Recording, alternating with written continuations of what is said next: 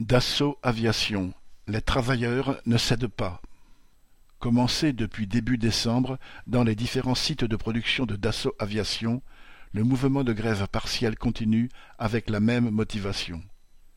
Bien que la totalité des travailleurs n'y participe pas, le fait que les différentes actions se prolongent dans la durée montre qu'elles rencontrent la sympathie d'une grande majorité des travailleurs.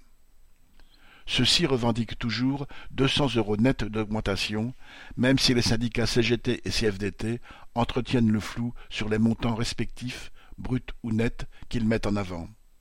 De son côté, sur le site d'Argenteuil, dans le Val d'Oise, la direction a cherché à convaincre les travailleurs qu'ils avaient déjà obtenu beaucoup. Elle l'a fait en envoyant les chefs d'unité, feuilles Excel en main, faire le total des augmentations. Si la direction avait voulu convaincre que ça ne faisait pas le compte, elle a parfaitement réussi son coup en mettant les travailleurs en colère.